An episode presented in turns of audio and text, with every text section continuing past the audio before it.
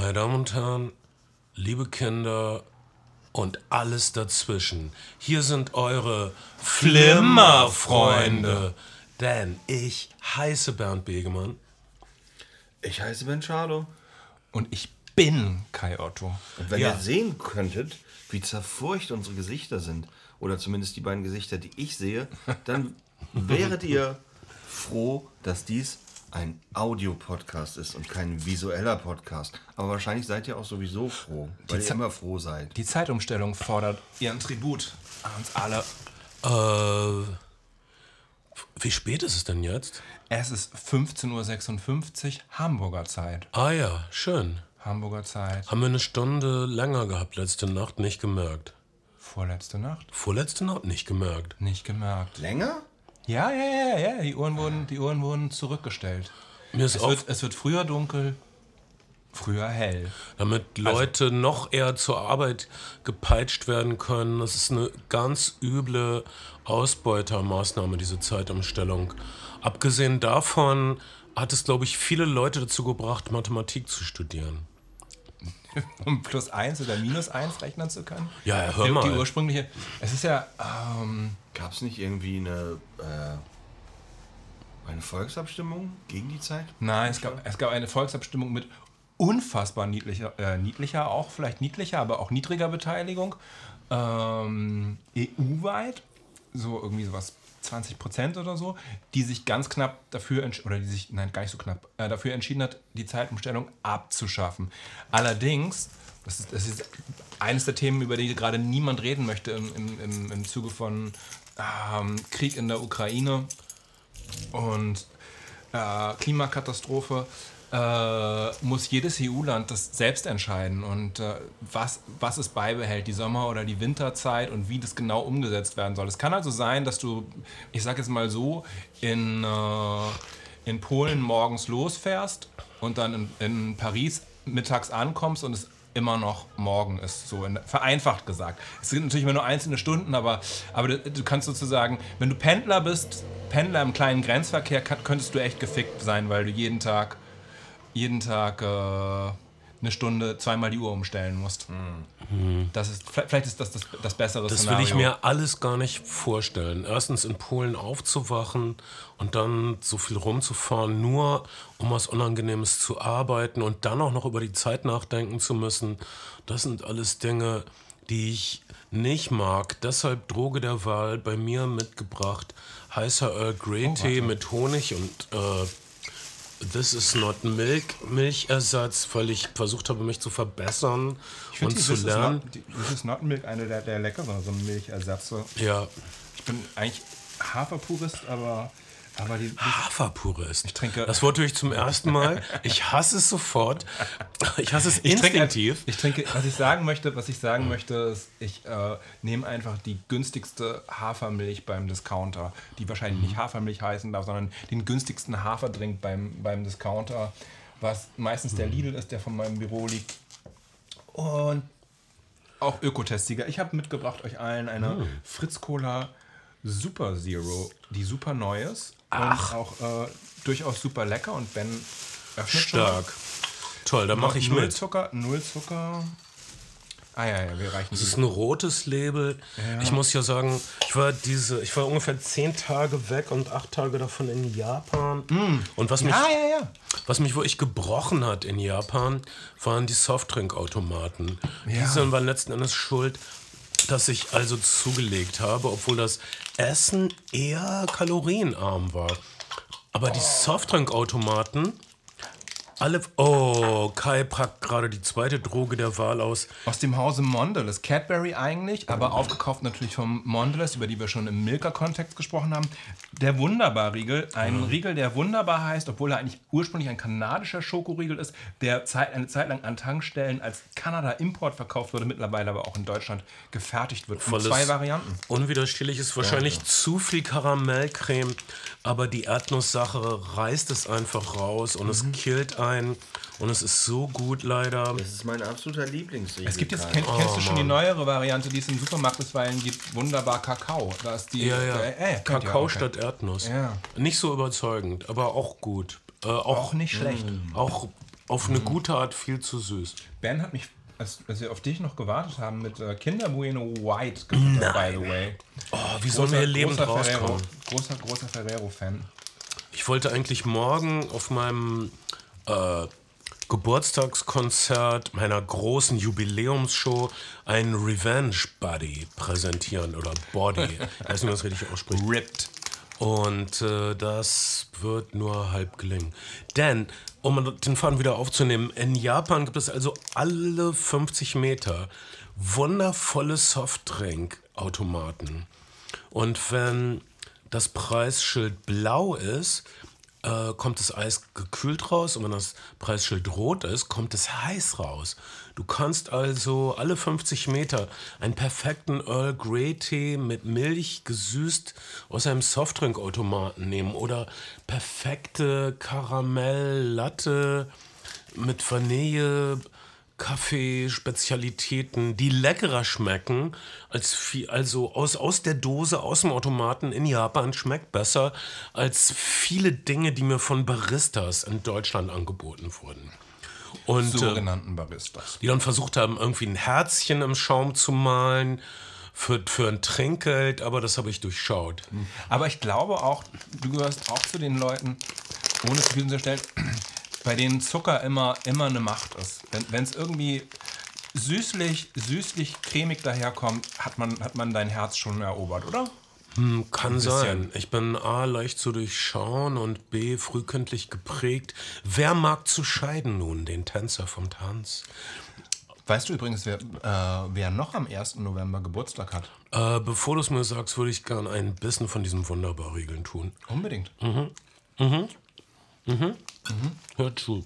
Ähm, das Kino. Das Kino Das selbst? Kino, das Kino selbst, die aller, allererste Filmvorführung äh, der, der, der Weltgeschichte ist die der Brüder Skladanowski am 1. November 19, äh, 1895 im Berliner Wintergarten gewesen. Knapp zwei äh, Monate bevor die Brüder Lumière in Paris im äh, indischen Saal des Grand Café nachgelegt haben und äh, fast ein Jahr vor, vor dem bekanntesten frühen Stummfilm, Die Ankunft des Zuges. Ich habe ich hab mal gehört, dass ähm, Lumières die ersten wären in meinen Geschichtsbüchern. Was für eine Also, Scheiße. Es ist, Film ist ja ungefähr eine Dreifacherfindung. Man kann, man kann auch, es gibt ja, wir haben, wir haben ja Nope gesehen, wo, wo auch ähm, die Edward Muybridge-Theorie über den ersten vermeintlichen Film und so. Aber der erste, die erste öffentliche Filmvorführung mh, das, mit das komische Reck und dem boxenden Känguru und all diesen kleinen Dingen sind tatsächlich die Gebrüder Skladanowski gewesen. Kommen die aus Polen? Sind Deutsche. Ach. Deutsche. Deutsche äh, Also Deutschland von mal wieder vorne. Und die Gebrüder Lumière haben ihre erste. Ist die Frage, wer wann was gedreht hat. Die, also man muss sagen, wenn man sich die erste, die erste Auswahl der Filme der Gebrüder Lumière anguckt, dann haben die schon unter offenem Himmel gedreht, während die Skladanowskis alles im Studio-Setting gemacht haben.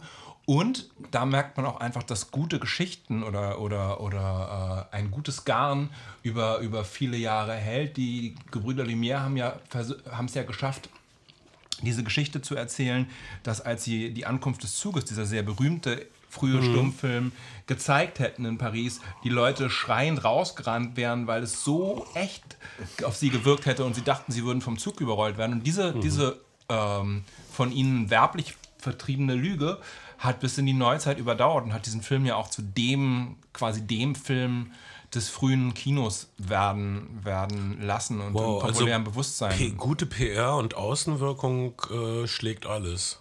Absolut. Oder, oder eine gute Geschichte ist immer noch der Wahrheit vorzuziehen. Also Ein guter Spin. Was, was haben denn die, wie hießen die, Struganowskis? Skladanowski, die Skladanowskis? Skladanowski. Wie war denn ihr erster Film? Was gab es da zu sehen? Äh, das, beide, also sowohl das Lumière-Programm als auch das Skladanowski-Programm sind kurze Programme von ungefähr fünf Minuten und alle haben natürlich in- in ihrem allerersten Programm nur eine Kameraeinstellung und es fortwährend, also bei den Gebrüdern Skladanowski, es sind in der Essenz es oft Vaudeville-Nummern, so, so ähm, Zirkusnummern, also das komische Reck sind, sind Turner, die um ein Reck äh, schwingen und dann springt jemand drauf und jemand anders runter und das ist alles ein bisschen lustig. Dann gibt es ein, das boxende Känguru, wo ein ähm, Boxer, ein Känguru, man fällt, wenn du das so unter Tierquälerei fassen heutzutage, ähm, ähm, quasi in einen Kampf verwickelt, aber das Känguru muss ja dafür immer ganz eng an sich ziehen, damit es überhaupt so aussieht, als würden sie kämpfen. Mhm. Ähm, dann gibt es, dann gibt, dann wird ein russischer Volkstanz von drei kleinen Kindern präsentiert. Ähm, alles aus einer Kameraeinstellung für ungefähr 20 Sekunden lang. Also heute würde man sagen, sehr, sehr langweilig. Aber man, man, im, im 20. oder im neun, späten 19. Jahrhundert ist es eben, den, hat es den Neuigkeitswert gehabt. Überhaupt sind ja 80 Prozent oder sehr große Teile der frühen Filmgeschichte, 80 Prozent sind verloren, aber sehr große Teile der frühen Filmgeschichte sind sogenannte Phantom Rides, weil das, weil das äh, späte 19. Jahrhundert kein Reisejahrhundert gewesen ist. Und Leute es beeindruckend fanden, wenn man eine Kamera auf einen Zug vorne ge geschraubt hat und dann durch Indien gefahren ist oder wenn man in Indien war, durch Schleswig-Holstein gefahren ist. Phantom mhm. Rides sind also eine der, der großen Sachen der frühen Filmgeschichte. Leute, Leute wollten einfach was sehen von der Welt, visuell. Hm, das erinnert mich an einen ähm, Weltspiegelbericht, der in der äh, Wüste Sahara-Region spielte, wo Beduinen ähm, Fernsehen gucken und der Weltspiegel und du hörst so lautes Lachen und anfeuernde Schreie und äh, der Weltreporter geht ins Zelt, das ist in den 70ern oder 80ern mhm. oder so. Und dort äh, die Stimme aus dem Off sagt, hier sehen wir die beliebteste Show der Beduinen. Es ist der siebte Sender aus Deutschland. Und was die wirklich gerne gesehen haben, war, wie deutsche Autos über Eis schlittern. und eine Stimme aus dem Off warnt, äh, das kann passieren, wenn man seine Verkehrsweise nicht anpasst. Gott, das war nur alle so, die sind zu doofen Kamel zu benutzen, ey. Und äh, Leute haben sich gefreut. Naja, äh, Bilder von woanders weg, von Menschen, die andere Arten von Probleme haben, das, ähm, das sieht man offensichtlich immer gerne. Aber du hast es in deiner Einleitung schon angedeutet. Dies ist ein Zeitalter der Konfrontation und Kino, Film selbst ist die Filmkunst der Konfrontation, würde ich sagen. Jeder Drehbuchautor, jeder Regisseur sucht nach dem Konflikt in einer Szene, sucht nach der Bruchstelle. Ist das nicht ist das, sehe ich das ganz falsch, aber jedes Be Beziehungsdrama, jedes Sitcom, jede romantische Komödie kommt mir auch vor wie ein Kriegsfilm. Es geht immer um Konflikte, naja, die ausgesprochen oder unausgesprochen sind. Ist der narrative Motor des, des äh, Erzählkinos von jeher das sogenannte Konflikt gewesen. Also ähm, zwei Parteien in einer Szene, die ein unterschiedliches Ziel verfolgen und, und äh, sich darüber, darüber behaken, wer, an, wer ans Ziel kommt. Das ist sozusagen, ähm, also stumpf gesprochen, da ist der Türsteher, da ist der Gast. Der Türsteher sagt, du kommst nicht rein, der Gast sagt, er will, er will rein. Das ist, das ist auf jeden Fall etwas, mit dem man, was man Schauspielern gut an die Hand geben kann und mit dem sie sehr gut arbeiten können. Und was im konventionellen narrativen Kino immer noch, immer noch ein Motor vieler oder vieler, vieler Szenen ist jede Figur hat ein Drama und jede einzelne Szene hat einen eigenen kleinen Konflikt. Und hast du jetzt in kompliziert und lang und ausufernd erklärt, was Bernd gerade in einem Nebensatz gesagt hat? Er, er hat mich gefragt. Ich hab, ich, äh, er hat gefragt, ob, ob, es, ob es richtig sind und ich habe, ich habe versucht also auszuführen und zu erklären. Ich habe einen Punkt gehört. Kein Fragezeichen. Ah, ich finde, wir soll, ich habe das, Kai gerne zugehört. Wir aber, sollten ihn nicht machen. Aber das Werfstand am Anfang, sehe ich das richtig? Oder wo, wo, ist, wo ist denn da der Punkt? Also ich meine, ich, ich liebe Filme, aber ich hasse Konflikte. Aber wir, wir, wir, wir, wir, wir, wir, wir lieben Konflikte in Filmform. Das macht es erträglich. Und mal vielleicht war mein Punkt, dass die meisten Filme, viele Genres haben... Äh, versteckte Konflikte oder Dramat erzählen dramaturgisch um zwei, drei Ecken über Konflikte. Aber einige Filme, einige Filmemacher zeigen die Konflikt äh, direkt, schreiben sich den Konflikt sozusagen auf die Fahnen, begeben sich ähm, pf, mit dem Kopf zuerst vorn über einen Körper machend in die Krawallzone. Wir reden heute über drei Filme. Einer hat die Goldene Palme in Cannes gewonnen und äh, macht, äh, zieht gerade große Kreise in den Programmkinos namens Triangle of Sadness. Der zweite Film war sehr erfolgreich auf Netflix namens Athena. Mhm. Und der dritte Film ist zurzeit, wo wir hier sprechen, der Nummer 1 Film auf Netflix. Die dritte Langfilmversion des äh, Bestsellerromans des berühmten Osnabrückers Erich Maria Remarque namens Im Westen nichts Neues. Erich Maria Remarque, Liebhaber von Marlene Dietrich. Ich denke immer so der einzige Naja, Osnabrücker. wer, war- wer war das nicht? ich? Die, das ist, das ist, naja, ihr hättet noch so zwei oder drei Jahrzehnte gehabt, in der, in der ihr es in ihrer Pariser Eigentumswohnung hättet treiben können, Es aber war schwierig vorgelassen zu werden. Sie war dann, sie war auch ein bisschen eigen mit ihrer. keine, keine Fotos mehr. Mittags, mittags schon ziemlich stark einen Sitzen. Ja, äh, wenn ich Marlene Dietrich wäre zu der Zeit, hätte ich wohl auch so gemacht. Also ich mag da niemanden verurteilen. Meine Zwielichts-Dämmerlichtsjahre, da sehe ich auch nichts Gutes auf mich zukommen. Bei mir werden es eher Softdrinks sein und die wundervollen Snacks, die du immer mitbringst, Kai. Ähm, Rem- Vorsichtshalber bist du ja jetzt schon Teil eines Audio-Podcasts und nicht eines Videopodcasts.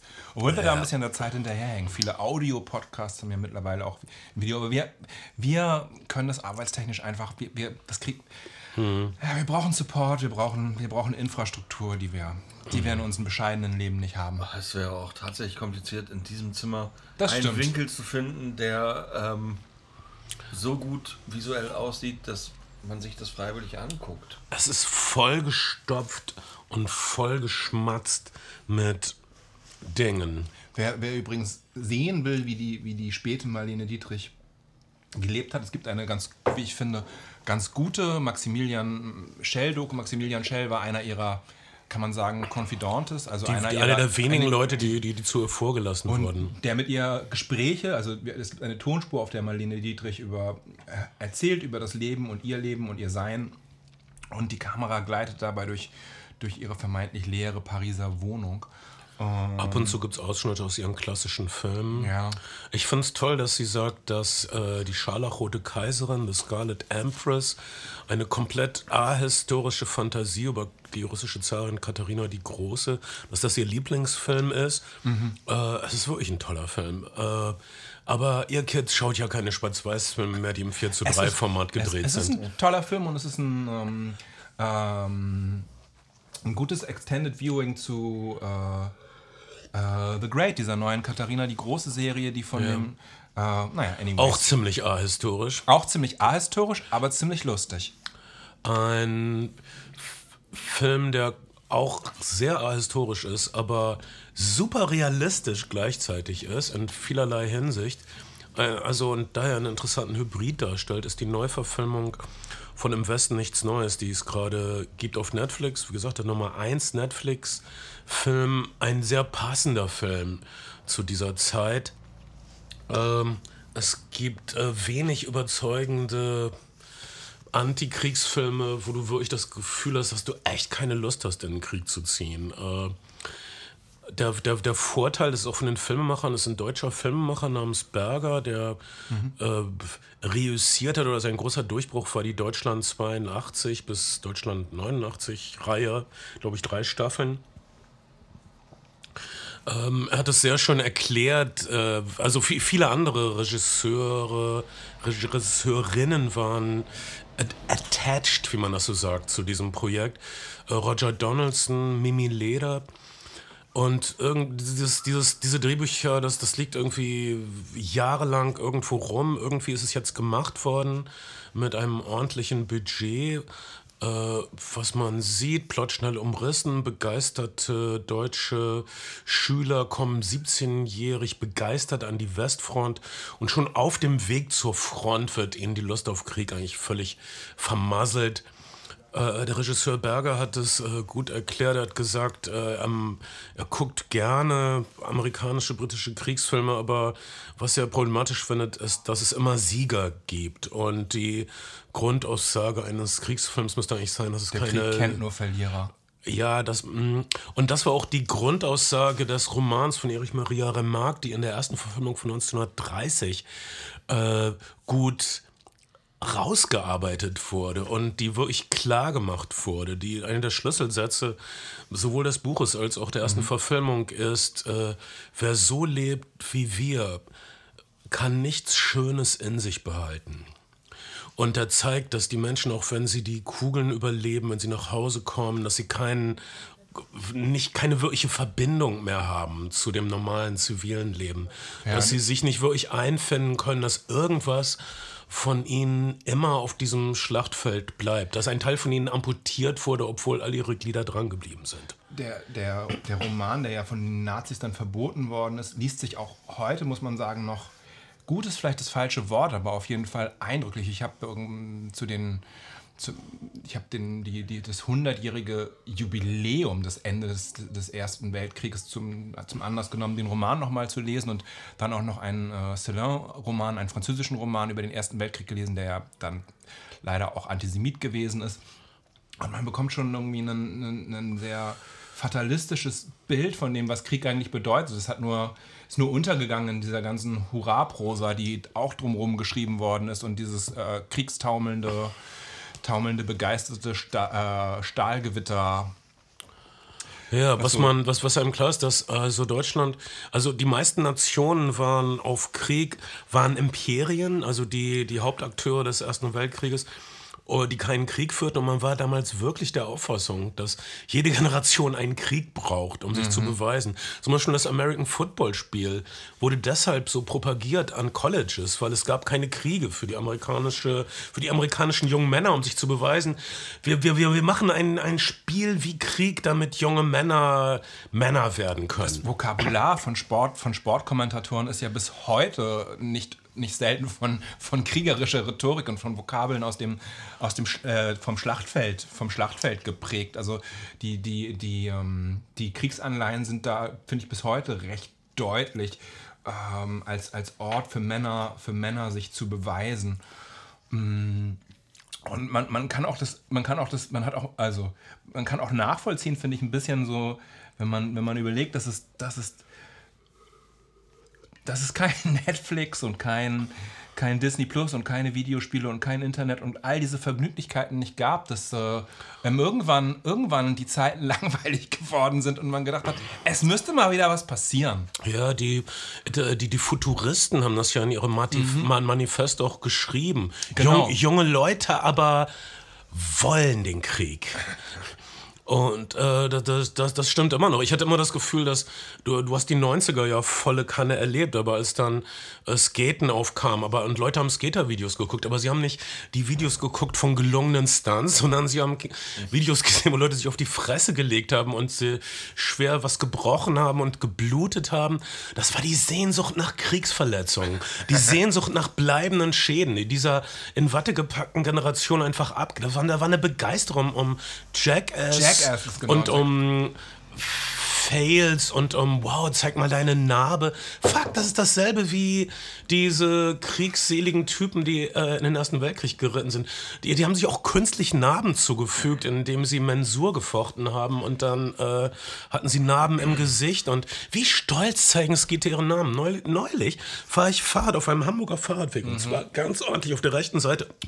Höre jemand schreien und murmeln von hinten. Da ein, ein 55-jähriger oder so Skater fährt er mir vorbei, blickt sich um, schreit mir einen Fluch nach und uns skatet halsbrecherisch an mir vorbei. Und das Geile war, sein ganzer linker Arm war in einer medizinischen Schiene, in einer komplizierten Stahl-Leder-Konstruktion. Und seinem rechten Bein, wenn ich das richtig sah, war auch in einer äh, in einer Press, äh, in einem Pressstreckverband irgendwie sowas.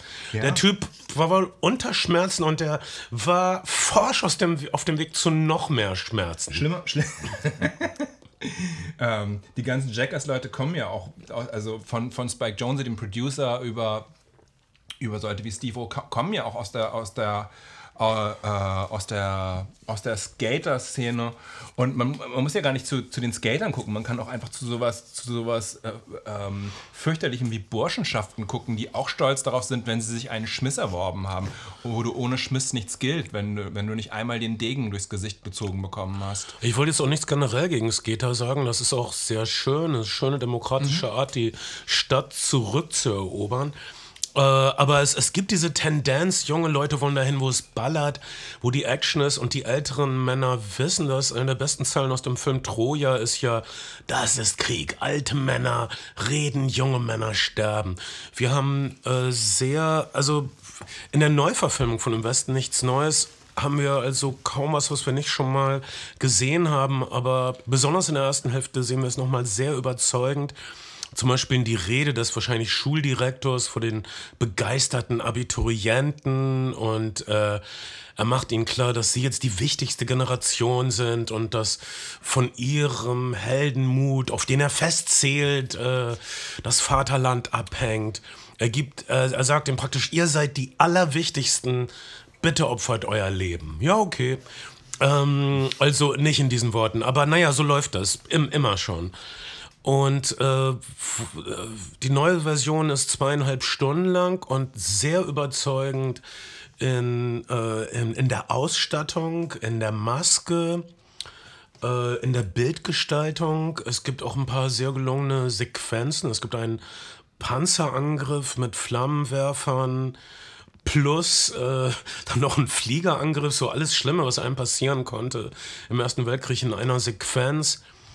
Ähm, er ist aber problematisch in, in zwei Punkten nach meinem Empfinden. Also erstmal äh, basierte nur sehr, sehr, sehr lose auf dem Roman von Erich Maria mhm. Remarque. Er nimmt die Namen der Charaktere und das Grundkonzept, also ein Teenager hat äh, keine guten Erlebnisse im Ersten Weltkrieg an der Westfront.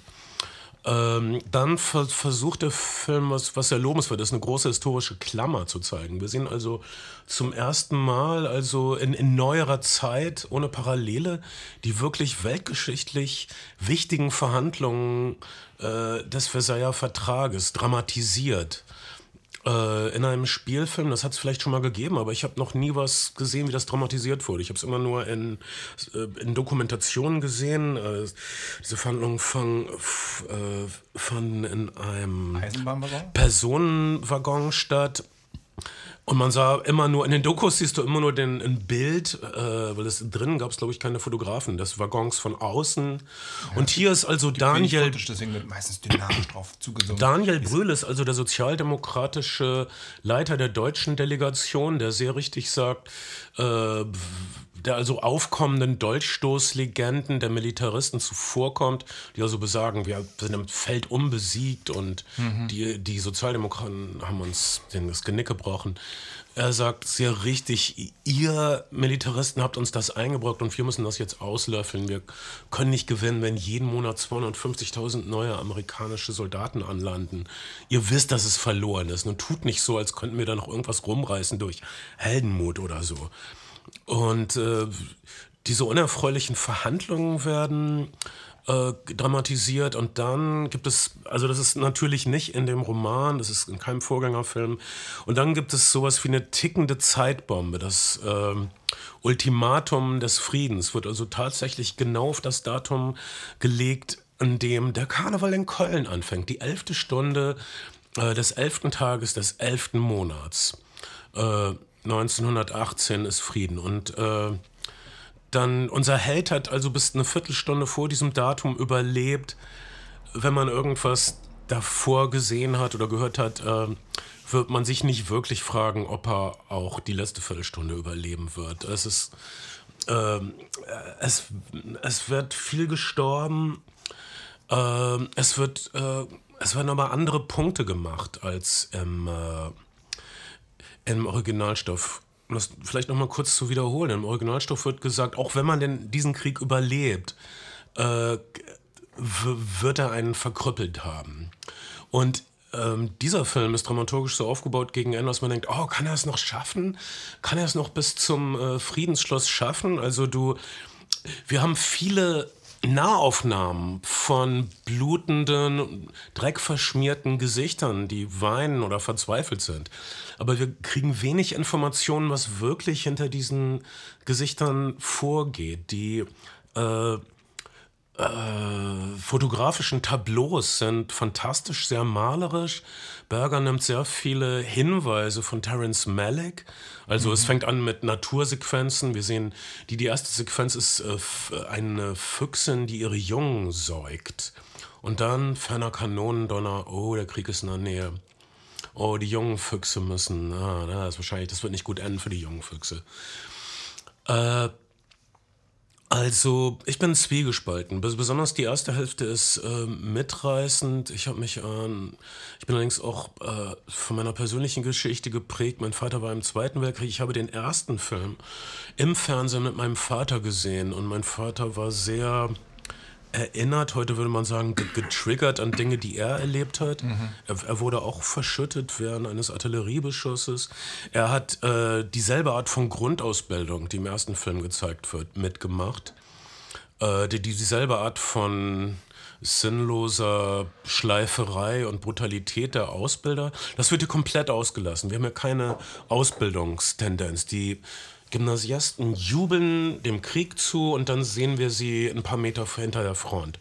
Und sie sehen gleich ihre ersten Leichenberge und ab da gibt es eigentlich keine Entwicklung. Ab da ist eigentlich klar, dass das alles super scheiße ist und dass man sich lieber nicht gemeldet hat. Äh, es, die, die Action ist vielleicht manchmal zu gut. Die Hölle ist zu überzeugend und perfekt. Aber ich bin etwas zwiegespalten, aber ich bewundere den Maßstab dieses Filmes und, äh, und, und das ist unterm Strich kein, kein äh, kriegsglorifizierender Film ist, trotz des Aufwandes. Es ist kein Path of Glory, aber es ist auch kein. Wie hieß diese, wie hieß diese schlimme ZDF-Serie, die überall weltweit verrissen wurde? Väter und Söhne. Söhne und Unsere Kind- Väter, äh, unsere äh, irgendwas. Wo die weltweit verrissen, viele Leute mochten die weltweit. Ja, ja, die, die New York Times hat, hat wirklich, äh, also es gab, äh, die ist global ziemlich verrissen worden und äh, zu Recht, wenn, wenn Deutsche sich jetzt auch noch als Opfer empfinden. Also diese Täter-Opfer-Umkehr ist nicht so gut, ist nicht so gut angekommen. Ja, ja, Bei wir waren, Leuten. wir waren, also es gab, oh, ich meine, die Bauernfamilien in Leiterwagen, die in Dresden bombardiert wurden, natürlich waren das auch Opfer des Krieges. Aber natürlich gehörten Natürlich sie, aber sie gehören halt auch, sie haben halt auch zugesehen, wie, wie ein nationalsozialistischer Führer dieses, dieses Land mit sich ins Verderben genommen haben und haben, haben nicht, sind nicht dagegen aufgestanden. Das es war, es war, naja, muss man sagen, dass die Nazis verdammt gut darin waren, Widerstand zu brechen. Und dass es, ähm, dass du sofort tot warst, wenn du dagegen aufgestanden bist. Sofort. Ich meine, du bist ja erschossen worden, wenn du einen Witz erzählt hast. Also steh da mal auf. Also ich, okay, ich, ich will jetzt kein Apologet sein. Ich, ich sage nur, in, in, in Russland sehen wir das selber. Also die meisten Leute sagen auch, okay, wir sind da zwar nicht für, aber solange es uns nichts kostet, für halt deine Kriege. Ja, aber das ist, das ist, das ist natürlich etwas, also Russland und die, die, die russische Zivilgesellschaft, die, die apolitisch ist, die über, über Jahrzehnte gebrochen worden ist und, äh, ähm, und die sagt, es kostet uns nichts, bis, bis halt mobilisiert wird und, äh, und der eigene Sohn womöglich an die Front muss. Das ist natürlich, ist natürlich noch was Und anderes Russland, als in Russland, na, Russland- ich weiß nicht, also so oder so. Genau. Äh, Adolf Hitler hat die Zivilgesellschaft äh, komplett demontiert innerhalb von ein paar Jahren. Putin hat sich ein bisschen mehr Zeit gelassen, aber hat sie letztendlich genauso komplett Histo- demontiert. Die historischen Voraussetzungen sind natürlich aber auch äh, Perestroika versus ähm, Weimarer Republik. Ich glaube, die Analogien haken da ein bisschen, aber natürlich kostet es dich in Russland auch im Zweifelsfall das Leben, wenn du, wenn du aufstehst und, und deine, deine Stimme erhebst. Ich, ich sehe manchmal diese russischen Propaganda-Fernsehshows und da, da diskutieren Leute ganz, ganz selten, sagt mal vorsichtig jemand, ja, wir hätten das vielleicht nicht äh, beginnen dürfen. Und dann, dann ist sofort ein anderer Diskutant, der sagt, pass auf, was du sagst, sonst fällst du auch noch aus dem Fenster. Das, das sagen Leute da in Fernsehshows zur besten Sendezeit, das hören Russen jetzt seit 20 Jahren. Na, seit zwei. Also, Seit 2018. Äh, seit, nein, Quatsch, seit, seit 2008 wollte ich sagen. Okay, das ist nicht ganz äh, ähm, 20 Jahre, sagen wir 15 Jahre. Ja, und, und, und die Einschränkungen für die Zivilgesellschaft sind ja auch sehr viel, also sind ja eine sukzessive, sind ja sehr sukzessive gekommen. Ähm, als Putin angetreten ist, haben ihn viele ja tatsächlich noch als, als potenziellen Freund des Westens empfunden. Und äh, doch das, das geflügelte Wort lupa, lupenreiner Demokrat ist das geflügelte Gerhard Schröder-Wort, was nicht besonders Was er ruhig mal, ist. ruhig mal ein bisschen ähm, hätte relativieren können, das hätte ihn nichts gekostet, außer ein paar Vorstandsposten. Ja. Oh Mann, oh. Ähm, talking, talking about Jedenfalls, das ist das. Ähm, mit, mittendrin sein und mittendrin bleiben und nicht so viel Entwicklung erleben.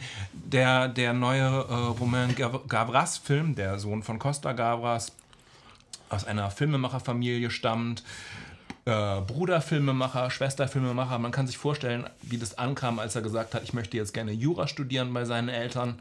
Mach was Vernünftiges. Dreh jetzt einen scheiß Film, du Spast. Echt? Kannst, hast, hast du keine.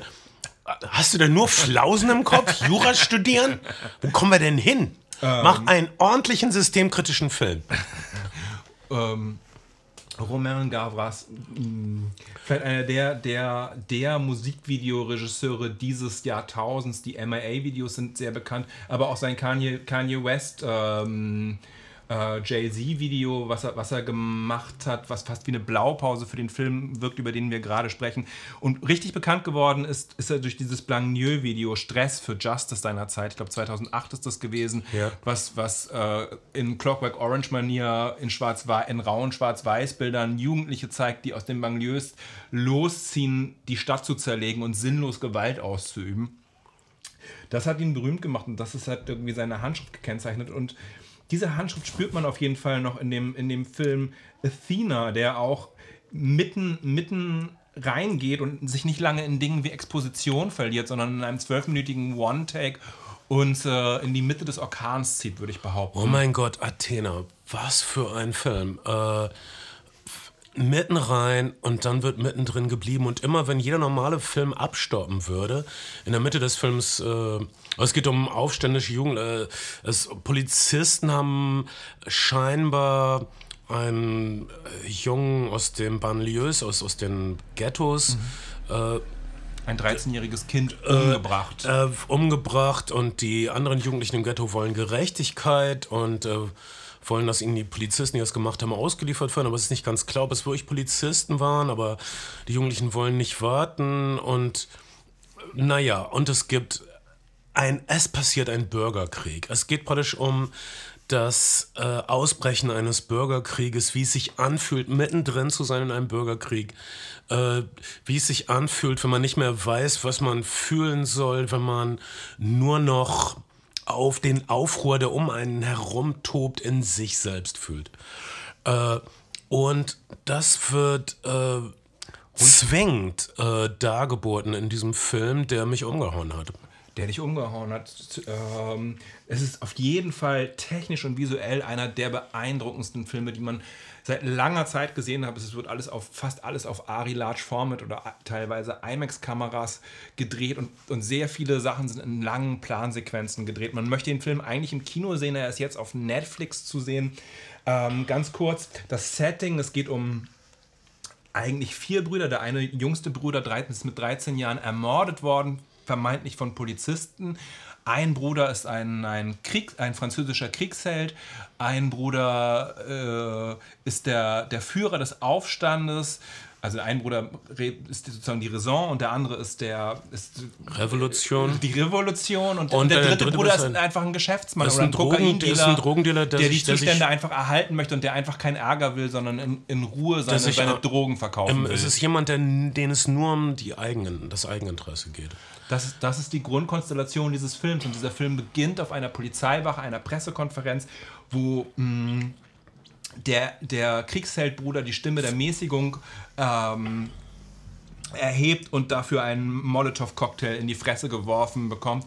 Und dann sehen wir, wie, wie die Kids aus dem Banlieue diese Polizeistation übernehmen, einen Polizeiwagen kapern und uns mit zurücknehmen in, in ihre Festung, in ihr Viertel. Das alles in einer zwölfminütigen, durchgehend äh, ungeschnitten erzählten Sequenz, bei der die Kamera einsteigt ins Auto, aussteigt aus dem Auto in voller Fahrt, einsteigt ins Viertel, aussteigt aus dem Viertel. Es ist wirklich technisch eine Meisterleistung, die da passiert. Und Aber es auch athletisch von den Kameraleuten und mutig. Also, das ist Extremsport, was die Kameraleute da geleistet haben. Ja, es gibt ein 40-minütiges Making-of bei YouTube, wenn ihr sehen wollt, wie die Sequenzen ähm, entstanden sind. Das ist schon alles höchst beeindruckend und es ist auch sehr, sehr immersiv. Der Film, der Film verliert sich nicht lange damit, äh, uns irgendeine Charakterzeichnung zu liefern oder die Motivation der Figuren irgendwie zu fragen, sondern er erzählt eigentlich die ganze Zeit fortwährenden Action. Es ist wie eine, ein bisschen eine griechische Tragödie. Es gibt auch einen, einen griechischen Chor, der die ganze Zeit das Geschehen begleitet. Athena, allein schon wie das heißt, ist klar, dass, das bezieht sich auf eine griechische Tragödie, ohne in irgendeiner Weise prätentiös oder bleiern Mhm. zu sein. Die Musik, die Musik ist, ähm, es ist, ist dafür vielleicht manchmal etwas prätentiös, aber auf jeden Fall sehr wuchtig daherkommt. Und ähm, wir werden, wir werden mit hineingenommen in dieses, in dieses, in, die, in dieses, in diese Szene. Und wenn wir, wenn wir uns irgendwie um die Motivation oder die Plausibilitäten des ganzen Geschehens irgendwie kümmern wollen, dann finden wir nicht so richtig die Zeit dazu, weil ständig irgendwas passiert und weil die Kamera sich schon wieder in bahnbrechendem Tempo durch irgendeinen Hausflur bewegt, in dem Sachen explodieren, Leute sich prügeln und äh, purer Aufruhr herrscht. Und was so unglaublich ist, denn einige Sequenzen dauern bis zu zwölf Minuten, ich glaube einige sogar länger. Und äh, es sieht aber nie schäbig aus. Du hast also dann mitten in dieser, in diesem langen äh, Take, der ein, manchmal einem Protagonisten folgt, dann vom Protagonisten, also vom nächsten, vom privatesten auf, ein, auf das große Setting, auf das große Tableau der Umgebung des brennenden Viertels. Und dann wieder ein Detail, eine Hand, eine brennende Flasche, äh, ein Gesicht, äh, eine veränderte Emotion und dann wieder einen, ein neuer Raum. Aber äh, es sieht, du könntest, fast jede Einstellung sieht auch schön aus. Es ist so ästhetisch gefilmt. Es ist nicht einfach nur, oh, wir machen das jetzt krude, sie seht ihr, wie das wackelt, seht ihr, was hier alles kaputt geht. Ähm, in, in, in diesem Aufruhr, in diesem wirklich glaubhaft äh, auf die Bühne gebrachten Konfliktes äh, hast du so eine umwerfende Ästhetik. Ich hätte also nie von, von mir aus, wenn ich nicht gewusst hätte, was das ungefähr ist, ich, äh, hätte ich, ich hätte vielleicht nicht unbedingt drauf geklickt, weil ich dachte, ah, noch mehr schlecht gelaunte französische Jugendliche, das brauche ich jetzt echt nicht mehr. Das hat sich jemand bei uns im Gästebuch gewünscht. Ja. Und wir haben gedacht, Wer, wer wären wir nicht, wenn wir nicht, wenn wir nicht auf Wünsche eingehen Ich hatte es dann irgendwann gesehen, aber ich, ich, ich weiß noch, wie, ich haben, wie das aufgetaucht ist im, im Netflix, auf der Netflix-Homepage und ich dann so rüber, ah, Jugendliche in Frankreich, die sauer sind, das verdirbt mir jetzt nur die Laune. Aber wenn ihr euch auch so fühlt, schaut die ersten fünf Minuten, wenn es nichts für euch ist, macht von mir aus aus, es wird nicht sanfter. Absolut. Und der Film ist, also wir haben diese drei Protagonisten quasi, die nicht genau zu gleichen Teilen diesen Film, durch diesen Film führen, aber ich gefühlt ist die Hälfte des Films Naheinstellung auf, auf, auf die Gesichter der Protagonisten. Die Kamera fährt vorweg oder nebenher, neben diesen, neben diesen ähm, jungen Männern arabischer Herkunft. Der Film ist auf Französisch und Arabisch gedreht, aber äh, mit Untertiteln trotzdem natürlich gut zu verstehen. Und der, der Hauptdarsteller heißt Sammy Slimani. Und es ist nicht, falls sich das jemand jetzt denkt, dieser, dieser bekackte deutsche Influencer, der mh, hm, irgendwo in Dubai jetzt sitzt und sich irgendwie das Arschloch vergolden lässt. Also Dubai, Dubai-Influencer da, da, da, geht, da geht ja kaum was drunter. Also, oder? Ich meine, menschlich, oder? Ich meine, ich, ich überlege gerade. Nein, ich glaube nicht. Ja. Vielleicht Sklavenhalter. Ähm, die Sklavenhalter, die um sie rumleben. Wir sprechen gleich noch über Influencer. Ähm, sondern es ist eine, eine Neuentdeckung. Und dieser Typ ist so, hat so viel Energie, hat so viel, so viel Emotion und, und Bandbreite in seinem, in seinem Spiel. Das, der Film hält nur ganz kurz in. Es gibt eine, eine kurze inhaltende Szene, wo er sich an der Wand der Wohnung, die Mutter ist mittlerweile evakuiert aus dem Viertel. Ähm, er ist in der leeren Wohnung und guckt sich das Bild seines getöteten 13-jährigen Bruders an und es kommen die Tränen ins Gesicht. Das ist das einzige, der einzige Moment eigentlich des Innehaltens im Film, wo wir mal so ein Reflektieren sehen. Sonst, sonst, sonst muss der in all diesen Zwischentönen seine, seine Wut und seine, seine Ohnmacht spielen und das, das ist wirklich eine sehr beeindruckende physische, physische schauspielerische Leistung. Ich war wirklich ziemlich umgehauen von dem Cast auch. Ja, ähm. absolut überzeugend, absolut keine Ausfälle. Es gibt dann noch einen äh, Polizisten, der hinter die Fronten mhm. gerät. Was, also er hat auch nur das Nötigste erfahren, ja, dass er Zwillingstöchter hat. Das, äh, er ist ein Polizist, aber deine Zwillingstöchter haben ihm seine Nägel lackiert. Äh, also er ist kein Grobian oder so. Aber er ist Polizist und geht zwischen die Fronten. Dann hat er so einen kleinen Subplot, der einen so ein bisschen erinnert. Es gab einen sehr guten Film namens Belfast, heißt er auf mhm. Deutsch wo ein äh, britischer Soldat in den frühen 70ern in Belfast, Nordirland, äh, also im, im, Feindesland strandet. Und überall sind Katholiken, die ihn töten wollen und äh, Naja, sowas ähnliches passiert auch unserem Polizisten ja in so einer, in so einem Film im Film, der so ungefähr zehn Minuten dauert und ziemlich in der Mitte des äh, Gesamtfilms passiert. Die, ich habe mich erinnert gefühlt an äh, Sequenzen, die mich beeindruckt haben in der russischen Version von Krieg und Frieden von Sergei Bondarchuk, diesem Film, der in den 60ern einen Oscar gewonnen hat. Äh, Das hatte ich bis dahin noch nicht gesehen. Du hattest also extreme Nahaufnahmen und dann ohne einen Schnitt wird, äh, fährt die Kamera zurück und du siehst, dass der Typ, auf dessen Gesicht du begonnen hast, ist, befindet sich auf einem riesigen Schlachtfeld und um ihn herum äh, passiert gerade die große Katastrophe des frühen 19. Jahrhunderts, äh, die Katastrophe der, des napoleonischen Angriffs aus, auf Russland.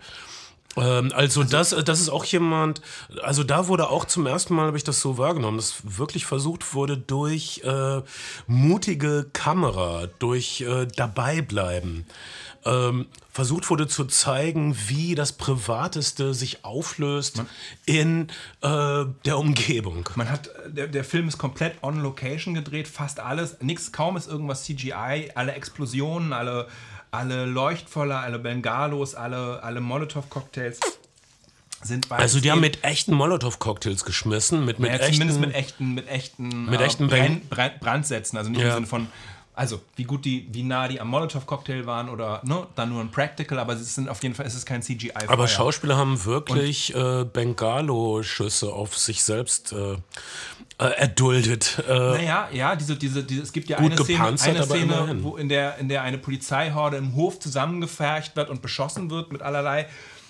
Ähm, das ist wohl tatsächlich passiert. Äh, ähm, insgesamt hat, hat, das, hat die Crew halt Technik aus ganz Europa zusammengezogen, also den größten Techno-Crane weltweit. Techno-Crane sind die Sachen, die jetzt sowas wie beim äh, Grand Prix, wenn die, oder bei allen großen Volksmusiksendungen, wenn, wenn zurückgezogen wird und man den Saal und das Publikum in voller Größe sieht und bei so Eventgeschichten oft eingesetzt wird und die haben einen riesigen genutzt, um, um zu zeigen, wie die, wie die Polizei in dieses Viertel einsteigt. Sie völlig haben, beeindruckend. Sie haben ähm, wie, wie so eine mittelalterliche Belagerung. Das, das war, da waren so viele Sequenzen, ich muss das Making-of sehen. Ich habe das Making-of, von dem du erzählt hast, auf YouTube gesehen. Also die haben diesen größten, größten Kran überhaupt und dann stellen sie auf einen Tieflader, um ihn dann noch zu bewegen. Also, was für ein Aufwand. Und um, aber um diese Szene, der der Angriff der Polizisten bei Nacht, wie sie über Feuerwehrleitern eine Brücke hochklettern, wie die Belagerung einer mittelalterlichen Burg, äh, schockierend, aber nicht so fernliegend. Ja, ähnlich, ähnlich beeindruckend wie die Sequenz in dem Wikinger-Film, über den wir kürzlich gesprochen haben, wo auch ein Überfall auf ein Dorf passiert. Ja, The ähnlich, Northman. ähnlich immer The Northman, ähnlich, ähnlich immersiv und, und kräftig. Äh, der, der Standardvorwurf an, an, an Roman Gavra- Gavras, es ist sein dritter Langfilm und seine Produktionsfirma Iconoclast ist ja, die machen relativ viel Musikvideo, die machen relativ viel Werbung, ist ja, dass vieles davon Style over Substance ist. Ich erinnere diese Filme, wie hießen die? City of God war, war einer dieser Filme, der in den Brasil brasilianischen Favelas ähm, gespielt hat, wo, wo Leute gesagt haben, das ist, ähm, das ist Armutspornografie und in der Ästhetik einer Nike-Werbung. Mm, Und, und Ja, aber, aber will, will, willst du da gar keine Filme drüber drehen? Oder, oder willst du, dass wenn du Leute, wenn, wenn, wenn du deine Kamera ins, ins Ghetto bringst, willst du, dass es abstoßend aussieht, dass es keiner gerne gucken möchte? Also- Was wäre dann der Gegenvorschlag? Natürlich, also, natürlich ze- zeichnet, rum, äh, zeichnet der Film kein, kein differenziertes Bild einer Gesellschaft oder ist eine soziologische Studie im engeren Sinne, sondern, sondern er versucht die ganze Zeit ein Energielevel hochzuhalten. Es gibt eine Szene, in der eine, ein weiterer Bruder stirbt, so viel kann man verraten, ähm, ähm, die ziemlich aus heiterem Himmel kommt. Der Film versucht schon sein Energielevel aufrechtzuerhalten und seine, seine dramaturgischen Wolten zu machen, aber, aber er rifft natürlich auf, auf Themen wie Polizeigewalt, wie Rechtsradikalismus, eine, eine stark polarisierte Gesellschaft ähm, mit, mit einer erfolgreichen rechtsradikalen Partei in Form von Le Pen. Ähm, die im, die im französischen, französischen Alltag relevant und aktuell sind. Und es ist ja jetzt nicht an dem Filmemacher ähm, eine, eine Doku über, über äh, Migranten der zweiten Generation zu drehen, sondern, sondern der, Film, der Film zeichnet das halt in, in ein dystopisches Bürgerkriegsszenario hinein und, und, und trifft auf diesen Themen. Und das finde ich ein völlig leg legitimes Herangehen, ähm, sich, mit, sich mit damit auseinanderzusetzen. Und ähm, der Film muss ja jetzt nicht alles erklären oder, oder oder ähm, Lösungsvorschläge machen. Jedenfalls die Konflikte, die, die der Dramaturgie dieses Films zugrunde liegen, gibt es. Und dieser Film sagt, so fühlt sich das an, wenn diese Konflikte extrem ausgespielt werden. Es ist, es ist bemerkenswert, weil es auch im französischen Kino gerade viele viele Filme gibt, die sich mit dem Bataclan-Attentaten und auseinandersetzen. Mhm. Das ist ja, also ähm, französische und belgische Islamisten ähm, haben, haben den Muslimen in den Ländern wirklich nicht geholfen. Ähm, und diese Filme, ich habe einen auf dem, auf dem Filmfest Hamburg gerade einen gesehen, der so als Poli äh, Police Procedural daherkommt. Mhm. Und bei dem man tatsächlich das Gefühl hat, dass, dass wann immer, wann immer mh, mm, jemand, jemand ähm, mit dunklerer Hautfarbe wegläuft vor der Polizei, ja auch schon latent schuldig ist. Wo, wo eine sehr andere Perspektive darauf auf, auf, auf, auf äh, Migra-Kids daher, äh, daherkommt. Und ähm, da ist es schon interessant, diesen Film zu sehen. Ähm, und, und zu merken, dass es da offensichtlich unterschiedliche Positionen auch im französischen Kino und in der französischen Gesellschaft gibt und dass jemand so ein reaktionäres Police Procedural in 2022 zeigen kann und produzieren kann. Das fand ich schon bemerkenswert. Ja. Ähm, okay, das also, äh, habe hab ich natürlich leider nicht gesehen. Auf jeden Fall, Athena ist ein Film, der zu gut ist für Netflix. Und ich hätte ihn gerne auf einer großen Leinwand gesehen. Ich hoffe, ihr könnt ihn groß schauen. Ich hoffe, ihr habt einen großen Bildschirm und setzt euch direkt davor und fühlt das. Ihr fühlt das Drama unserer Zeit. Eine Zeit lang lief er auch in einzelnen Kinos. Ich weiß nicht, ob ihr vielleicht noch irgendwo die Chance habt, den in einem Kino zu sehen. Oder vielleicht fragt ihr nett in eurem Kino, ob sie ihn ob sie ihn äh, mal zeigen wollen. Hm. Äh, ähm, Ein Film projizieren, der bei Netflix schon fast durchgelaufen ist. ist äh, kein, kein Geschäftsmodell ich für ein Kino. Das nicht. Aber, aber äh also generell, ich habe äh, neulich den Betreiber mit dem Betreiber des Studiokinos gesprochen ja. und der sehr netter Typ und der meinte, äh, ja, wenn äh, ein Film den Goldenen Bären in Berlin gewinnt, dann wissen wir, das ist Kassengift. naja, das, also das, das stimmt natürlich auch nicht immer, aber oft sind diese Juryentscheidungen halt Minimalkonsensentscheidungen. Ähm, und Minimalkonsens, das wissen wir auch, ist nicht immer das, ist nicht immer das was, was einen guten Film ausmacht und was Klassiker auszeichnet. Die Goldene Palme, wir sprechen jetzt gleich über den aktuellen Gewinner der Goldenen Palme in, in, in uh, Cannes in diesem Jahr, ist ja auch legendär legendär mittelmäßig in, in, im, im, im Gesamtüberblick der Filme, die, die, die den Preis gewonnen haben. Es gibt natürlich Filme wie Pulp Fiction.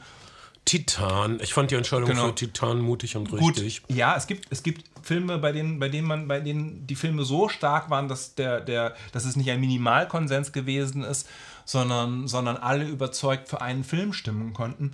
Ähm, aber ganz oft sind Juryentscheidungen eben Minimalkonsensentscheidungen und, und äh, wenn es der kleinste gemeinsame Nenner wird, dann ist es nicht unbedingt ein mutiger oder ein guter Film, sondern, sondern im Zweifelsfall sind es andere Filme, die in Erinnerung bleiben. Aus Was halten wir von Triangle of Sadness und dem Regisseur und seinem Ruben, Gesamtwerk? Ruben Östlund. Ähm, äh, interessanter Typ. Ich habe das, hab, der erste Film, den ich gesehen habe, ist sein Lawinenfilm auf dem Filmfest Hamburg, der mittlerweile auch mit äh, äh, Will Ferrell geremaked worden ist. Ähm, wie, wie ist der Titel des Lawinenfilms? Ähm, Avril Lavigne? äh, okay, ich lache wirklich über alles. Ähm, Komm, das mach, mach noch, mach noch, mach noch ein, ein Warte mal. Ich stehe für äh, Gaukelei und Zauberwerk. ah, Force Majeure. Ähm, ist der Ach, Film ja. 2014. Ach ja. Ähm, also äh, die, erzählt ein, äh, in einem gediegenen Ski, Skigebiet den, die Geschichte eines Skiaufenthalts einer Familie, in, über die eine Lawine hereinbricht auf einer, auf einer Restaurantterrasse und der Vater verhält sich nicht besonders heldenhaft und es wird uns über den Film klar, dass er, dass er nur versucht hat, seine eigene Haut zu retten. Und das ist, das ist, das ist der Film, der ihn, der äh, den Regisseur wie eine Lawine in das internationale Filmgeschäft Das ist lustig, dass du das hinein, hineingerollt hat. Aber das, hier siehst du ein Muster. Also ich, ich greife schon mal in der Einschätzung vorweg. Der Regisseur ähm, fühlt sich instinktiv hingezogen zu den unangenehmen Seiten. Zu den unangenehmen Stellen, zu den unangenehmsten Verhaltensweisen. Ja, und immer auch, immer auch äh, in seinen männlichen Protagonisten zu Männern, die mh, irgendwie mit ihrem Männlichkeitsbild zu kämpfen haben und, und, und, und, und sich selber oft anders sehen, als sie es dann auch tatsächlich sind. Also der Vater hätte eigentlich der Held sein wollen und sollen, der seine eigene Familie vor dem Heranrollen, vor den heranrollenden Schneemassen rettet, hat aber nur seine eigene Haut in, in, in Sicherheit gebracht. Und leider überleben dann alle und äh, die Stimmung ist im Keller. genau. Das ist dieser Lawinenfilm. Das ist dieser Lawinen- da hat Also Pa- Papa ist ein feiges Arschloch und wir haben leider überlebt. Was halten wir jetzt von diesem feigen Arschloch, was nichts riskieren will für uns? Und genau. Das ist das so. Unangenehmer Film, Unang- Un unangenehme Prämisse. manchmal ein bisschen lustig, aber insgesamt dann doch irgendwie ziemlich, ziemlich unangenehm. Dann äh, hat er, das ist mittlerweile seine zweite goldene Palme, eine goldene Palme für einen Film gewonnen, der The Square heißt, in dem es auch um einen Museumsdirektor geht, der sich eigentlich für einen weltoffenen, liberalen, äh, ganz guten Typen heißt, hält, aber ins, insgeheim oder nicht insgeheim, wie sich der Film dann zeigt, doch auch ein Creep und, und ein von durch Vorurteilen durchsetztes Arschloch ist auf eine Art und Weise. Wieder, ein- wieder ein Mann, der sich, der sich ein bisschen anders sieht, als er, als er eigentlich ist.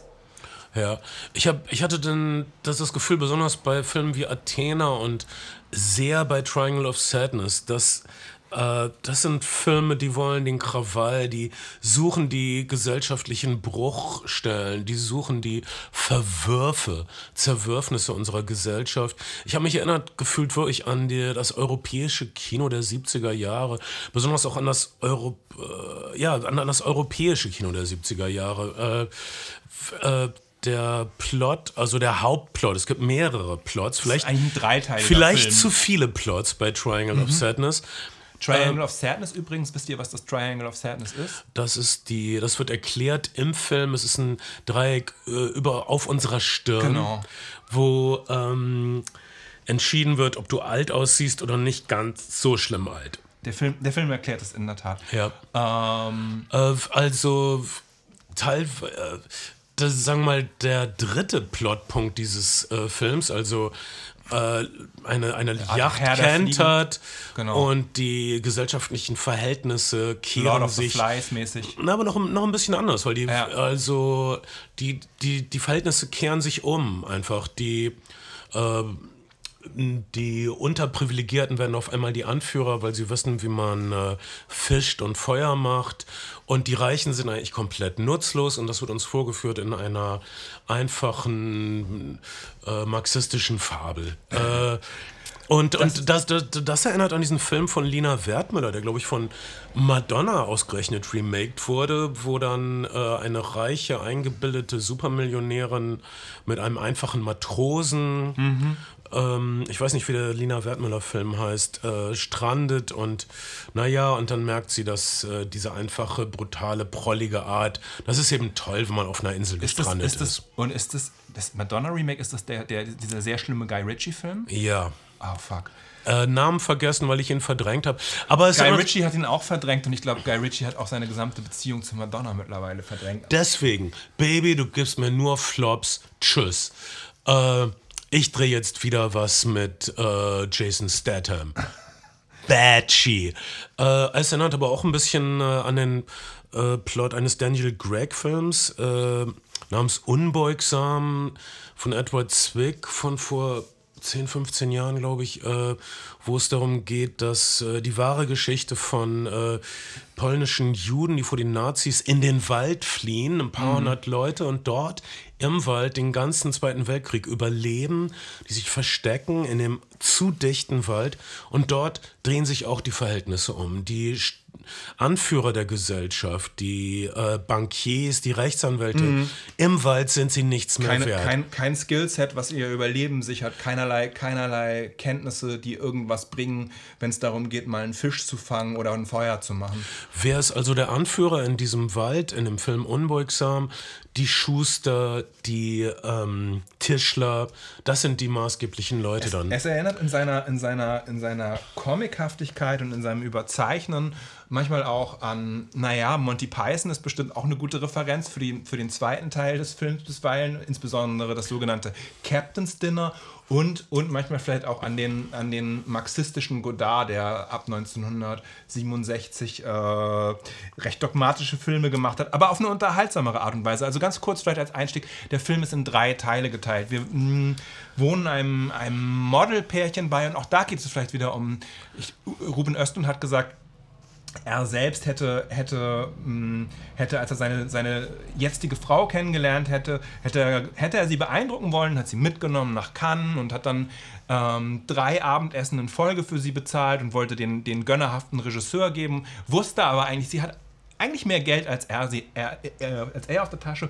Und beim vierten, ähm, vierten Abendessen hat er sich überlegt, dass er diese Rolle des, des äh, gönnerhaften Regisseurs, der mit Partys und Stars und Cannes und Celebrities beeindruckt, nicht für immer aufrechterhalten kann, dass ihm die Person so wichtig ist, dass sie jetzt auch eine andere Seite Selbst an ihm bezahlen kann. Eine andere, andere Seite an ihm kennenlernen kann und dass er das mal kurz thematisieren könnte beim vierten Abendessen, ob sie nicht bezahlen ähm, könnte. Und das ist, das ist das, was hier auf eine Art und Weise auch passiert. Ein, ein männliches Model, wir, wir, wir haben einem Casting vorher beigewohnt und der Demütigung der, der, ähm, der Leute dabei unterworfen sind und, der, und, einer, und dem satirischen ähm, Blick auf das Model-Business. Wenn die Marke billig ist, musst du immer lächeln. Wenn die Marke eine teure Marke ist, musst du auf den Kunden herabschauen und möglichst ernst gucken, damit er bereit ist, dir sehr, sehr viel Geld dafür zu geben, auch Teil des Zirkels zu werden. Es ist übrigens eine Beobachtung äh, von Leuten, die in der Gastronomie arbeiten, dass wenn man ähm, Leute von oben herab auf eine gewisse äh, aristokratische Art unhöflich behandelt, dass sie einem dann viel mehr Trinkgeld geben. Weil sie, weil sie, weil sie quasi die Sympathie oder äh, erkaufen wollen. Weil, weil, weil sie Boden wieder gut machen wollen. Ver verrückt ähm, an, an, und irgendwie auch gut nachvollziehbar. Mm, Nichtsdestotrotz werden immer noch ein Haufen Leute in der Gastronomie extrem beschissen behandelt von Gästen. Und es ist wirklich kein, wenn man, wenn man sich, wenn man, wenn die allein die Laufleistung und so lange auf den Beinen zu bleiben bei den Lohnbedingungen und bei jeglicher Lohnbedingung, ist, finde ich, eine, eine, eine äh, große Leistung. Respekt all den jungen und mittelalten und alten Menschen, Du die in der Gastro grad, du bringst uns gerade das Argument von Harvey Keitel aus Reservoir Dogs, glaube ich. Ja? Diese Bedienungen arbeiten sich den Arsch ab. Man muss immer Trinkgeld geben. Auch da ist Madonna Thema. Und zwar, und zwar mit ihrem Hitsong Like a Virgin. Aber und die Frage, worum es dabei geht. Geklaut aber diese Dialogstelle aus Hal Hartleys Simple Man, weil wir kommen von Höckchen auf Stöckchen, vom Hun- Hundertsten ins Tausendste. Äh, ja, aber, aber auch hier am Anfang geht der Regisseur immer ins Unangenehmste. Also alles ist unangenehm sehr- an dem ist Modelalltag. ist- Alles ist unangenehm, wenn diese beiden Influencer essen gehen. Es ist, es macht, es ist alles keine Freude. Aber pointiert. Po pointiert und, ähm, und man denkt, naja, okay, es ist auch ein, ein, ein leichtes Ziel. Im letzten Film hat er den Kunstbetrieb ein bisschen auf die, auf die Hörner genommen. Jetzt lässt er sich über Modelalltag und dann im nächsten Teil des Films Superreiche ab. Denn dieses, denn dieses Modelpärchen slash Influencer-Pärchen wird eingeladen zu einer Kreuzfahrt mit Milliardären. Ich weiß nicht, wie plausibel es ist und ob nicht jeder Milliardär mittlerweile seine eigene Superjacht hat, wenn er was auf sich hält. Ich glaube, das ist irgendwie State of the Art, wenn ab einem gewissen Kontostand, dass du ein eigenes Schiff hast. Hier sind auf jeden Fall ein Haufen Milliardäre äh, und Multimillionäre auf einem, auf einem Kreuzfahrtschiff zusammengestaucht. Jeff Bezos hat sich gerade eine riesige Yacht gekauft, die so groß ist, dass er eine zweite Yacht dazu braucht mit, mit dem Personal und mit den Wartungsleuten. Die, die, ist- die fährt dann so nebenher. Er hat also seine, ein bisschen noch ein paar Jahre und er hat seine eigene Armada. Ähm, es ist ja in der Coro es ist auch ein- eine der, der, der Anschaffungen vieler Superreicher während Corona ist, ein, ist eine Zweitjacht. Ähm, ein Zweiboot, auf dem das Personal erstmal in Isolation gehen konnte, damit du sicher Ja. bist, dass auf deiner kleinen Yachtinsel oder nicht kleinen, sondern eher großen Yachtinsel niemand, niemand eine Infektion äh, eingeschleppt hat. Übrigens, die Labortheorie, Labortheorie ist ja gerade wieder schwer am Aufstieg. Ähm, aber genau, das ist, das ist sozusagen der Standard. Das wird sozusagen Oder man bleibt gleich an Land. Mein Vorschlag. Viel besser. Ähm, dieses Pärchen wird also, dieses Pärchen wird also auf eine, auf eine Yacht äh, eingeladen, Influencer-Style. Hm, du spielst, du spielst Ben am Bauch herum. Ja, Durch sorry. ein Loch in seinem Ja, T-Shirt. ich, ich war gerade ein bisschen gelangweilt, aber ich das Boch. Äh, du warst gelangweilt von meinen Ausführungen, von meinen Nein. eloquenten, Gar reflektierten, nicht. Gar nicht. wohl Jedenfalls habe ich da dieses Loch in Bens T-Shirt gesehen und dachte, da piekse ich doch mal durch, mal gucken, was passiert. Ben hat es überhaupt nicht äh, wahrgenommen, glaube ich. Ich hab's gespürt. Ben hat auch ein Loch in seiner Hose. Pickst da doch mal durch und guck, was passiert. ich möchte nicht. Später vielleicht. Schau, ich habe dich echt unterbrochen, Kai. Ich Alles bin ein gut. Arschloch. Äh, das, das wissen wir seit, weiß nicht, 124 Folgen. Das ist unsere 124. Folge. Flimmerfreunde und dafür ungefähr zwei. Anyways, ähm, zweiter, zweiter Teil ist dieser, ist dieser Yachtaufenthalt. Was möchtest du uns über diesen Yachtaufenthalt mitteilen? Ja, erstmal, dass das ein Schnitt ist. Also in dem ersten Drittel denkst du, okay, er will uns irgendwas sagen zum neuesten Stand des Verhältnisses zwischen Männern und Frauen. Aber er kommt nicht wirklich darüber hinweg, dass wenn die Frau reicher ist als der Mann, müsste sie eigentlich auch mal bezahlen.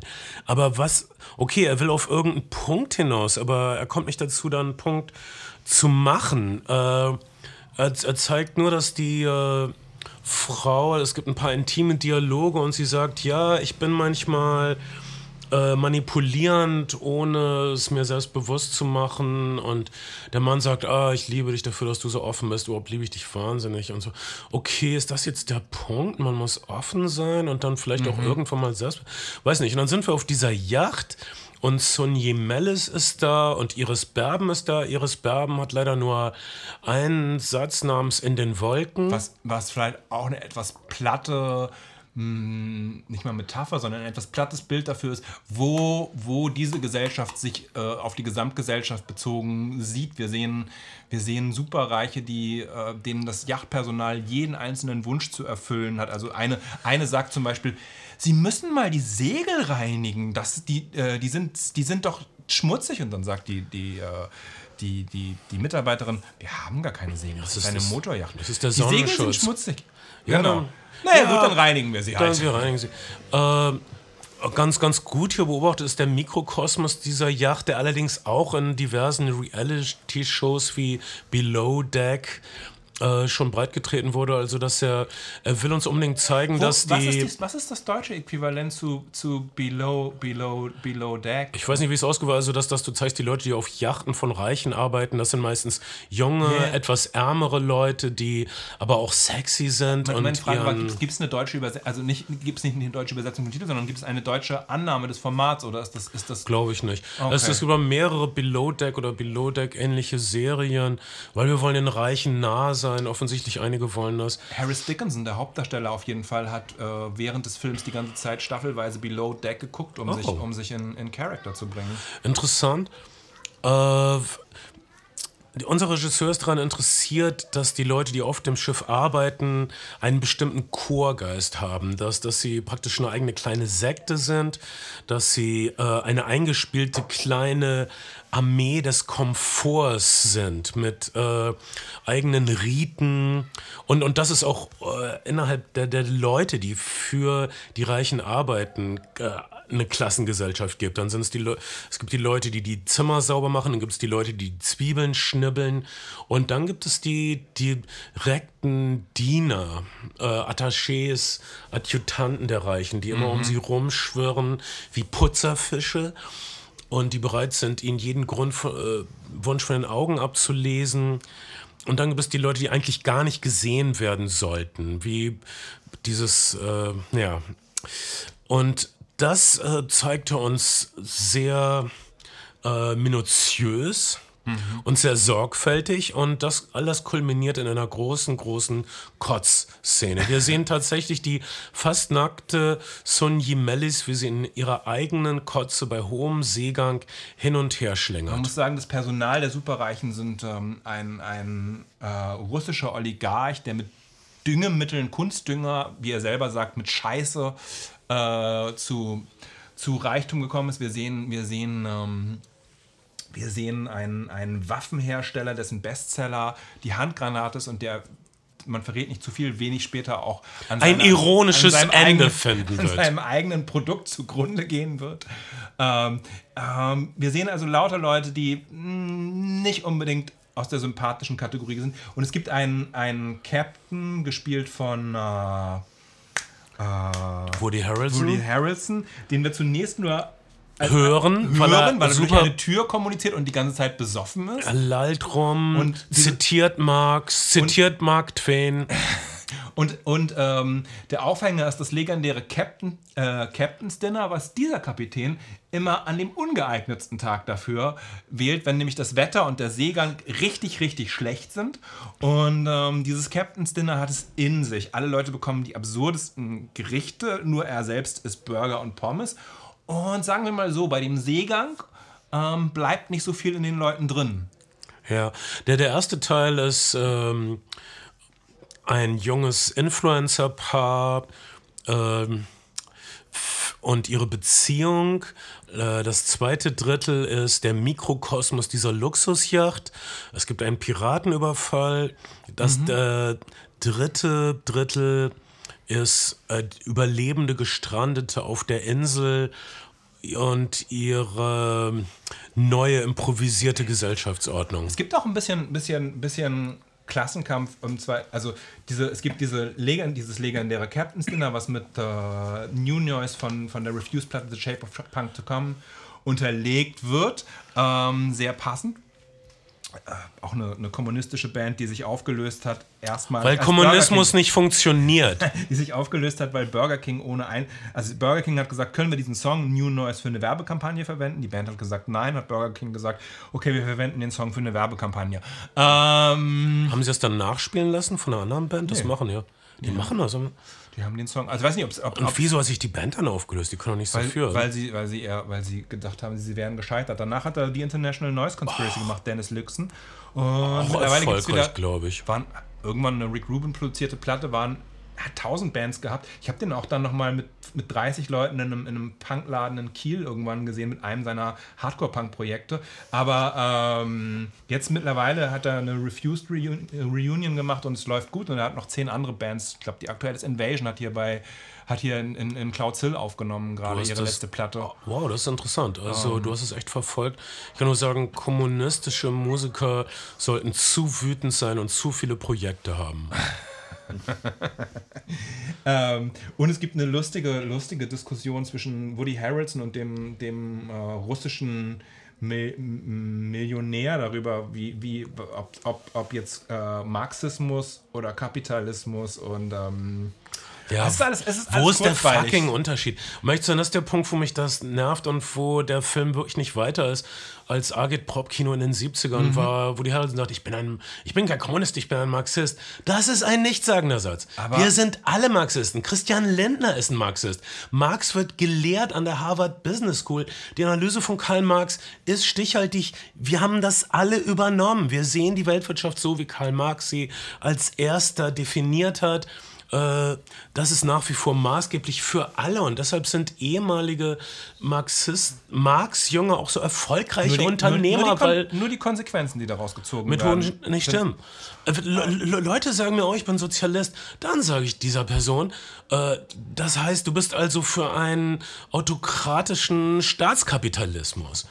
Und wenn jemand sagt, ich bin Kommunist, dann sage ich ihm, oh, du bist also für einen au- autokratischen Du Staatskapitalismus. hast für jeden dieser Leute da draußen eine Antwort bereit. Plus blutige Erziehungsdiktatur. Diese, diese Diskussion passiert gerade überall. Und diese Redewendung, jetzt, jetzt tauchen diese Talking Points von 1973 wieder auf. Und ich sage dir, ich sage dir jetzt, Kai, als, als jemand, der auch. Du sagst mir jetzt, du sagst mir als, jetzt und hier und live. Du als jemand, der Propagandi im Freien Jugendzentrum gesehen hat, es ist vorbei. und zwar ist es deshalb vorbei, weil Noam Chomsky das gesagt hat. In seinem letzten Essay-Band sagt er, dass es gibt nur noch Kapitalismus und autoritären Staatskapitalismus. Noam Chomsky ist Linguist und nicht Wirtschaftswissenschaftler, aber, aber hat lange Zeit, lange Zeit die deutsche Linke und die globale Linke. Ähm, Euer Guru sagt, es ist vorbei. Jetzt, jetzt vereint. lern da mal was draus. ich glaube, ich glaube, Noam Chomsky, da klingelt es bei dir an der Jemand Tür, Ben. klingelt an der Tür bei uns. Während des Podcasts Jemand will mit uns sprechen. Ist es, Warum? Ist es die Pizza, die wir 1998 bestellt haben? Es Und kommt ist- sie mit extra Käse? Ähm, ist es Heinche, der seinen Haarschnitt zurückhaben möchte? Ich habe nämlich einen super neuen Haarschnitt, Leute. Für deinen Geburtstag. Ja, Große Geburtstagspause. Morgen im Knust. Heute ist hier Montag. Heute ist hier Halloween. Sprechen wir auch noch gleich kurz drüber. Dritter, dritter Teil dieses Films, bevor wir, bevor wir völlig den Faden verlieren. Ben spricht mit einer Frau, Ben spricht an deiner Frau. mit Hallo. einer richtigen Frau. Das heißt, er trifft wirklich Frauen? Ich dachte mal, der denkt sich Sachen aus. Das macht mich super miss. Sie reden wir. Wir lauschen, wir lauschen lieber. Oh, sie reden absichtlich leise, weil sie genau wissen, Ben weiß, dass ich alles, was er sagt, gegen ihn. Das glaube ich nicht. Ich glaube, wir sind ihnen scheißegal. Glaubst du? Ich glaube, er will uns seine Geheimnisse nicht enthüllen. Aber immerhin wissen wir jetzt, obwohl eigentlich wissen wir es auch nicht, weil er hat jetzt gesagt, dass Ben noch anwesend ist. Er war ziemlich ruhig heute. Er betreibt eine Schattenwirtschaft mit Frauen. Vielleicht verkauft ihm auch Wir reden, wir reden hab einfach übrigens- weiter ohne Ben. Irgendwann kommt er schon bei ben Vor der, bei Ben vor der Tür gesehen und Leute legen Sachen hin und ich habe Oh, wow. Vögel erkennen und Oh bestimmen. nein, was für ein tolles Buch.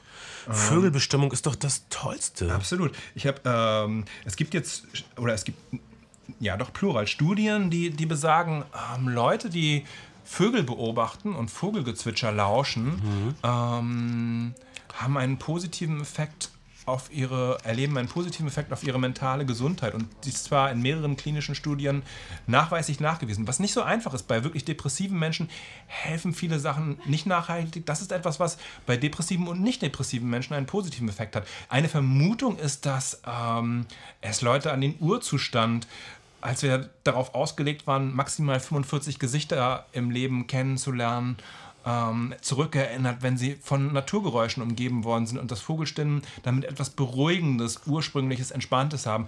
Finde ich eine etwas banale Theorie, aber nachweislich hilft es, wenn ihr, wenn ihr, wenn ihr euch der Vogelbeachtung und der Ornithologie widmet. Ja, das kann ich auch nur empfehlen. Wahrscheinlich würdet ihr auch, würdet ihr auch ein Buch namens Die Korrekturen 2 schreiben. Ich habe einen super Witz gehört, der geht so. Äh, was sagt der elitäre Punkrock-Vogelbeobachter? Das weiß ich nicht. Er sagt, ich bestimme nur Vogelarten, von denen du wahrscheinlich noch nie was gehört hast. ähm, die maximal ein Ei pro Gelege legen. Also, Tri Triangle of Sadness, ich, ich sage, es ist ein vitaler, manchmal nerviger Throwback auf äh, Agitationskino der späten 60er, frühen 70er. Ähm, aber es ist ein vitales Stück Kino und man kann es sich mal Es macht- gönnen. Genau, dritt, dritter, dritter Teil vielleicht noch kurz, Verhältnisse werden umgedreht, die Reichen, die Reichen haben zu gehorchen und die philippinische Pu- Putzfrau ist die Herrscherin und auch ähm, sexuelle Abhängigkeiten werden umgedreht. Übrigens, ähm, Charlie Dean, die, die das Model spielt, ähm, Schrecklich, ja. ist Gestorben. Ende, Ende Sie sieht auch August. während des Filmes super unterschiedlich aus, äh, muss man sagen. Das ist mir wirklich, das wäre mir auch aufgefallen, wenn ich das nicht gewusst hätte, dass sie, also sie war, sie war wohl krank und sie hat den Film noch fertiggestellt. Fährt, ja, sie hat ein auf jeden Fall sehr fragiles Immunsystem gehabt und hat dann, ist dann mit Symptomen Ende August in eine Klinik eingeliefert worden und dann ähm, sah es erst ganz okay aus und dann innerhalb von Stunden hat sich ihr Zustand so kritisch ver verschlechtert, dass sie daran verstorben ist. Ähm, man hat eine virale Infektion in ihren Lungen festgestellt. Äh, sie, großes Talent, finde ich, stammt ursprünglich aus der Modelwelt, tolle Darstellerin und ähm, naja, well. Ja, das war unser Kino der Konfrontation. Wollen wir- wollen wir äh, Halloween-Tipps, die wahrscheinlich zu spät kommen, wenn ihr das hört, Leute- äh, geben hier oder für, für unsere Patreons Vielleicht exklusiv? machen, wir, vielleicht machen wir ein kleines Halloween-Special für die, für die Patreons. Dann gibt es noch eine kleine Horrorfilm-Empfehlung. Ich fürchte, das machen wir jetzt. Weil dann dank an unsere Patreons, deshalb äh, konnten wir ein, äh, ein paar Weihnachtsgeschenke kaufen. Oder ich habe ein paar Gitarrenseiten gekauft, vielen Dank. Und äh, wir hassen es, euch ausschließen, euch auszuschließen, aber wir tun es, weil wir auch äh, unseren, pa uns unseren Patreons ganz besonders verpflichtet fühlen. Absolut. Und wir wollen euch natürlich nicht ausschließen, sondern inkludieren. Und ich würde sagen, wir haben, wir haben, wir haben euch ein bisschen, ein bisschen Stoff zum Hören gegeben. Ich hoffe, ihr habt eine, eine gute Zeit gehabt. Vielleicht ist es jetzt ein Bummer, dass man mit, mit, einem toten, mit einer toten Schauspielerin endet. Ja, ist es. Noch was Lustiges. Ben, was, ben, was wer war das an der Tür? Wer war das in der Tür, Ben? Ähm, das kann ich jetzt nicht sagen. Das Doch. hat auch was mit dir zu tun. Mit mir? Äh, Wieso? Und was? Ich gehe jetzt raus. Ich muss sowieso pinkeln. Nee, ist schon zu spät. Zu spät? Ja. Schon wieder weg. Und du kannst Ich es habe nicht. gesagt, du bist nicht hier. Du kannst es nicht öffentlich sagen? Nein. Verdammt. Also, das ist ein Grund, diesen Podcast zu beenden, damit ich Ben in die Ecke drängen kann und ihm schön im Nazi-Verhörstil. Wo sind eure Panzer? Wo sind eure Flugzeuge? Du lügst. Tak, tak, tak. Und dann werde ich meine Zigarette in den langen Zigarettenhalter stecken und sowas sagen wie: Wir haben Mittel und Wege, um sie zum Sprechen zu bringen. ne?" Oder zum Singen, äh, um die Singvögel aus Erkennen und Bestimmen kompakt und informativ zu zitieren. Ben, warum ist vor deiner Tür die ganze Zeit irgendwie so ein, so ein Flohmarkt? Es gibt ja viele diese Sozialregale, aber vor, deinem Tür, vor, deiner, vor, deiner, vor deiner Tür scheint sich so eine Art verwildertes Sozialregal in den, in den Kellerfenstern es ge- nicht. Vor allen Dingen gefunden es zu kein haben. Ende. Es ist seit, Ja, es seit wird immer mehr. Die Menschen sind reich hier und sind zu faul, um die paar Meter zum Sozialregal zu das gehen. Ist, das ist, das ist, ähm, ich habe hab ich, neulich, hab ich neulich in Altona, diesen Sommer in Altona gesehen, hat jemand eine wirklich versiffte Matratze ähm, ähm, vor die Tür gestellt mit lauter Löchern drin und hat, hat einen Zettel rangehangen zum Mitnehmen. Hat der Nächste, hat der Nächste einen Zettel rangehangen, hä, fick dich doch, du dummes Arschloch. Ich, ich schmeiß meinen Müll auch nicht vor die Tür ähm, und lass ihn dann andere Leute wegtragen, bring das halt gefälligst zum Sperrmüll. Ähm, das war der zweite Zettel und hat natürlich recht. Das ist tatsächlich diese ähm, auch, auch eine, äh, wie sagt man, eine verschobene Selbstwahrnehmung wahrscheinlich, wenn Leute, wenn Leute denken, ach, ich tue vielleicht noch jemandem was Gutes, wenn ich es mir einfach mache und es einfach nur neben die Tür stelle. Tut ihr fucking nicht oft genug, wenn es ge gebraucht und kaputt und überhaupt ist. Ähm, niemand will das. Macht euch die Mühe, das vernünftig zu entsorgen. Also wir versuchen nicht auf einem Downer und einem Bummer zu enden, aber du machst es immer nur schlimmer, Kai. Machst es immer nur schlimmer. Deshalb werde ich jetzt meine Autorität ausspielen. Ich werde meinen höheren Rang geltend machen und diesen Podcast beenden. So geht das nicht weiter. Mein Name ist Bernd Begemann. Ich bin Kai Otto. Oh, äh, ich wäre gern Ben Shadow. Äh, wir sind eure Flimmerfreunde. Es war ein perfekter Podcast. Bis vor zehn Minuten. Nehmt es einfach nicht wahr nachträglich. Bis bald.